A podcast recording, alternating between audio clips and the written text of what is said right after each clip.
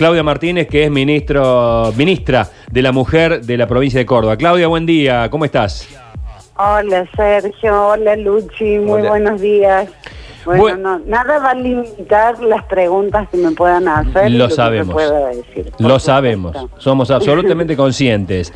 Eh, Claudia, hay todo un tema vinculado con la cuarentena, la convivencia, eh, las situaciones forzosas. Las situaciones forzosas no son buenas para el ser humano en ninguna índole, ni la convivencia, ni la no convivencia, ni la cercanía, ni la distancia. Todo lo que sea forzoso, todo lo que sea contra la voluntad, eh, no está bueno. Eh, y hemos tomado contacto con algunas informaciones que dan lugar a, conocer que, bueno, que esta convivencia, esta cuarentena incrementa situaciones de violencia doméstica. Eh, ¿Tienen datos ustedes al respecto en tu ministerio? Mira, vamos teniendo datos día a día. La verdad que no tenemos cómo compararlo con otras situaciones similares porque esto es único en la historia, por lo menos en la que nos toca vivir a nosotros. Y, y bueno, estamos viendo solo la superficie de una problemática que está vinculada a esta pandemia mundial que es el coronavirus, pero hay otra pandemia también que es la violencia de género y la violencia contra las mujeres. Y, y estas dos, estos dos factores juntos son letales para, para las personas que están sufriendo violencia. Sabemos que muchas de las denuncias están vinculadas a la violencia intrafamiliar, donde el hogar, la casa, el lugar donde convive la mujer con el agresor o con las personas que la agreden, es el lugar más peligroso. Entonces, hoy con este confinamiento obligatorio en el domicilio, eh, sabemos que, que aumentan los riesgos y además que estamos detectando situaciones nuevas en lugares donde no había violencia previamente, donde había una buena convivencia, hoy con el confinamiento obligatorio empiezan a aparecer conflictivas y, bueno, creo que, que esto va, va a elevar el número de denuncias también. Claudia, me pregunto cómo hace una mujer que está viviendo una situación de violencia y que está bajo el mismo techo y a su vez tiene que denunciar esta situación, que a veces puede ser contraproducente. Me imagino el miedo que debe tener esa persona. ¿Cuáles son las recomendaciones que le hacen ustedes? Porque, digamos, en un lugar donde se genera violencia y esa persona quiere denunciar a quien le está ejerciendo, no sé, me parece complicado, ¿no? Sí. En primer lugar, siempre les decimos que eh, si están ya pensando en denunciar o en salir de esa situación de violencia, primero tratar de disimular y que no se les note.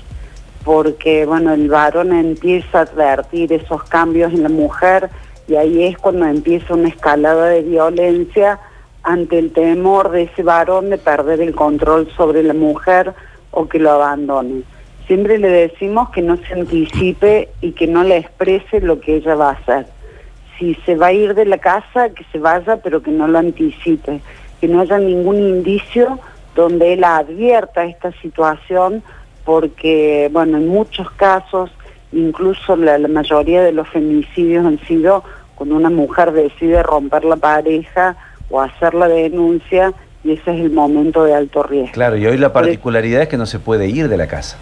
Claro, vemos que, digamos, en- hay como distintas situaciones. En el caso que, que encuentre un momento para poder escapar o pedir auxilio, tiene que aprovechar esa única oportunidad y no necesita sacar nada de la casa. Es solamente salir en lo posible con los niños y las niñas y poder huir o poder pedirle una ayuda a alguien o ver a través de una tercera persona de pedir ayuda. Eh, Pero bueno, también vemos que en algunas situaciones, más que el encierro, eh, es el temor, es la inseguridad, el ciclo de la violencia por el que atraviesa la mujer a lo largo de los años. Muchas veces hay mujeres que te dicen que les llevó 40 años denunciar. sí. Y uno Sí, dice, sí. pero ¿por qué estuvo 40 años si, si ya no lo soportaba más? Porque no es fácil tomar esa decisión. Hay factores como el económico, los hijos, eh, a veces el cariño, el amor que siente por esa persona aún la persona que, que la agrede eh, se puede seguir teniendo algún tipo de afecto. Claro. Pero es fundamental, bueno, eh, vivir libre, poder salir de esa situación Mm. de dolor, de angustia y de, de inseguridad, pero también por los hijos. En general las mujeres se animan recién a denunciar cuando ven en peligro a los hijos, cuando ven algunas actitudes que ya se tornan peligrosas. Eh, los niños y niñas y adolescentes que viven en un hogar donde se ejerce violencia, eh, nosotros siempre decimos que son víctimas directas, Claro. no son simples testigos. Claudia, eh, ya para el final, por favor, me dice dónde hay que denunciar, cuál es el número al que se puede llamar, ya sea la víctima o alguien que escucha algo que está ocurriendo al lado. Bien, eh, nosotros tenemos un 0800 que funciona las 24 horas.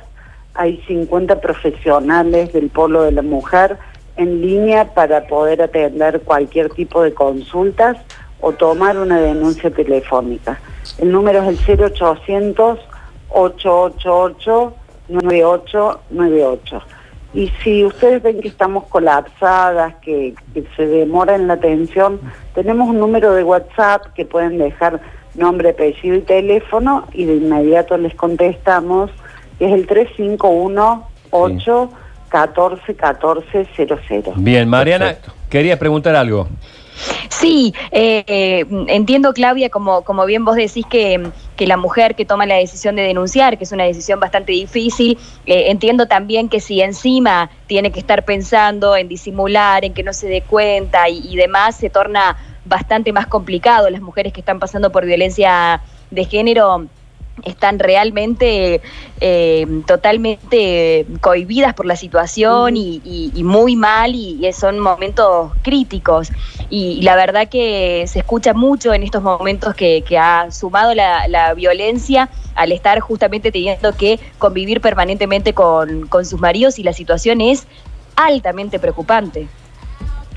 Sí, Mariana. Eh, lamentablemente nosotros tenemos que dar estas recomendaciones que son medidas de autocuidado porque dentro de la casa es muy difícil eh, que podamos estar allí, digamos, en esos momentos de intimidad interviniendo. Y la verdad que le cae todo el peso a la mujer ese tipo de, de situaciones y medidas de seguridad que ella toma- tiene que tomar pero bueno, también sabemos que, que, mm, las mujeres somos muy valientes en ese sentido, que sabemos cómo, cómo salir de esto, cómo pedir ayuda y que sepan que estamos para acompañarlas y que hoy más que nunca tenemos que fortalecer las redes comunitarias, así como el coronavirus se combate con la solidaridad de todos y de todas, la violencia de género de la misma manera se puede combatir así, acompañando a esa mujer, eh, si uno escucha una discusión, gritos, es porque ella está pidiendo ayuda y hay que llamar a la policía de manera urgente. Y si no llega hay que volver a llamar, hay que llamar al polo de la mujer, si algún dispositivo no funciona, tienen que denunciarlo en las redes sociales, en los teléfonos que tenemos nosotros. Esto tiene que funcionar porque se trata de la vida de las mujeres y de una sociedad que necesita vivir en libertad. Bien. Y esto lo vamos a construir entre todos y entre todas. No lo va a hacer una mujer en la soledad de su hogar, no lo va a hacer el polo de la mujer, no lo va a hacer la policía sola.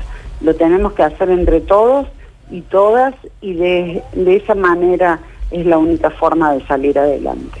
Claudia Martínez, gracias por este contacto. Te mandamos un gran saludo. Muchas gracias, un abrazo grande. Hasta luego. Claudia Martínez, ministra de la Mujer de la provincia de Córdoba.